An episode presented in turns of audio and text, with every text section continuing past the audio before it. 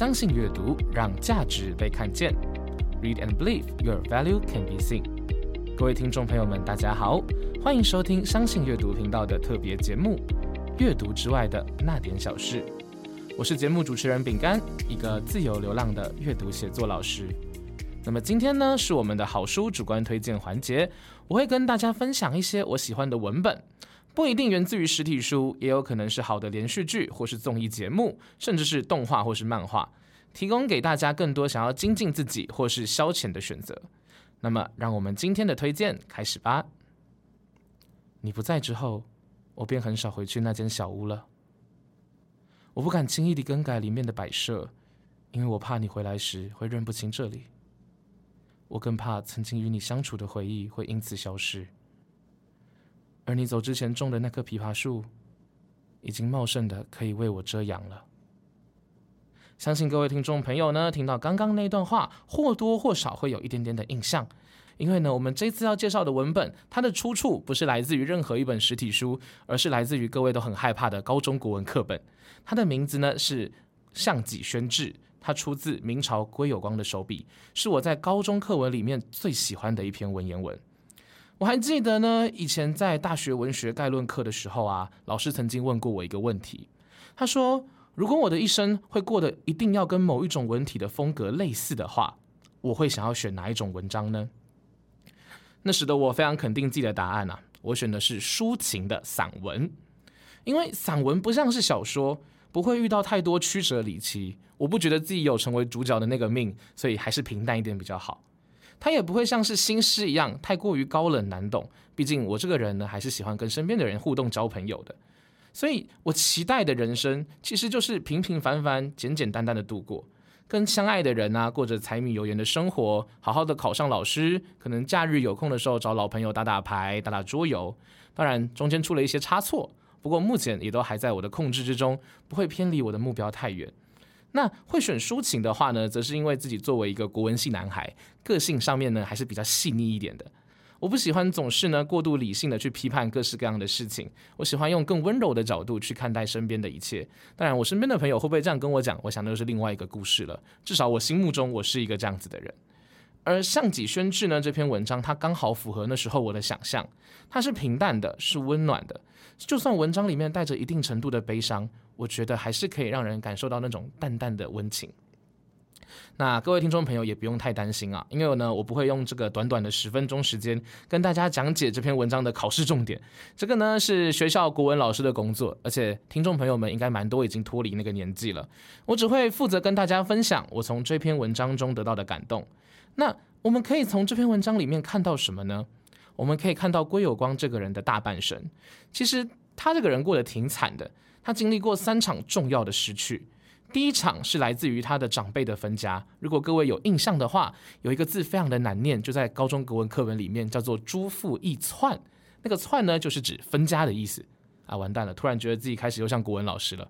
不过大概就是说，这个归有光小时候呢，因为长辈之间吵架不和，所以他失去了美好的童年跟资源。第二场重要的失去呢，则是源自于他自己作为才子的身份，身边人都把他捧得非常的高，可是他连续考了八次都考不上他想要的官位，那一种强烈的心理偏差会让他感受到剧烈的痛苦。而第三场则是他挚爱之人的相继离去，比如他八岁的时候妈妈就过世了，他甚至需要靠问别人才能知道他的母亲跟他互动的过往，而他深爱的妻子陪伴他的婢女也都早他一步离开他的身边。整个项脊轩的屋况变化，其实也刚好扣合着归有光的心境。年轻时候的归有光意气风发，相信一切的悲伤跟挫败都会随着自己的努力迎来改善。而这个时候的项脊轩是明亮而且有朝气的。随着时间到中年之后，他意识到自己其实无力改变这一切，只能够看着一切的物是人非。这个时候的项脊轩则逐渐变得破败并且陌生。每一次对于项脊轩的修与不修啊，都在无意识的展露出那个时候归有光心中的所思所想。而这些被记录下来的人事物，没有一个是让人印象深刻的特殊事件。其实这是一件很特别的事情，因为往往会让我们印象深刻的都是那些大事。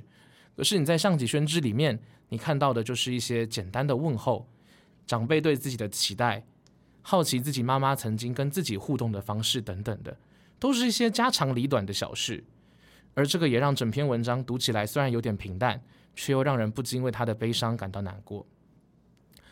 其实刚开始我念的那一段呢，我有稍微加一点料，有一点添油加醋了。它源自于上己宣志最后的几句话。那我把里面的一些内容用自己的解释讲出来。因为原文没有提到为什么他在妻子离去之后会不愿意去修理破败许久的象脊玄，这个只是我对前后文进行阅读理解之后产生出来的诠释。或许他不修是为了要保留回忆，当然也有可能是怕触景伤情，或许也有一个很实际的可能是他懒、他穷、他没得修。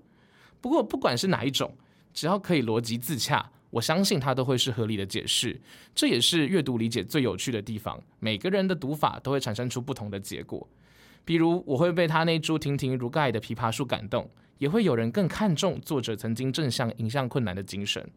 那让我们来做一个小小的结尾，结束我们今天的推荐吧。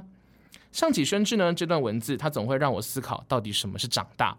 是否一定要经历所谓强烈的生离死别才算是长大呢？还是一定要遭遇什么重大的打击，才会感到一夜白头，像是动画、漫画的主角那样子，突然了解了一切人生道理，变得超强，获得突破之类的。可是我们会发现，这篇文章并没有去刻意渲染任何悲伤的情绪，却又让人感觉到浓郁而且厚重。所以我个人啦，并不认同前面两种想法。我更倾向于到底什么样是长大？它来自于某一部我很喜欢的动画，叫做《咒术回战》里面的一个角色呢，他叫做七海健人。他讲过一段他心目中成长的描述。他说：“枕边脱落的头发变多了，喜欢吃的夹心面包从便利商店消失了。这些小小的绝望堆砌起来，才会让人长大。也许成长就是在这些琐事还有时间的消磨中，意识到自己其实不过是个凡人吧。而这样的想法，我觉得比较贴近鬼有光的心境。”那今天的推荐呢，就到这边结束。虽然是一个相对沉重的文本，不过我还是很推荐各位可以去认真阅读一下，感受一下里面的情绪。那如果觉得文言文困难的话呢，也可以考虑去找白话文的翻译，很多翻译都翻得很不错。那如果也觉得这个东西实在是感受不到它的有趣的话，不如各位至少看看《咒术回战》那一段话的出处，感受一下我当时提到的感觉，这样也是可以的。那让我们下周二同一时间在云端相遇吧，一起喜欢上阅读，发现阅读的美好。相信阅读，Read and believe your value can be seen，让我们的价值被看见。我是主持人饼干，一个自由流浪的阅读写作老师。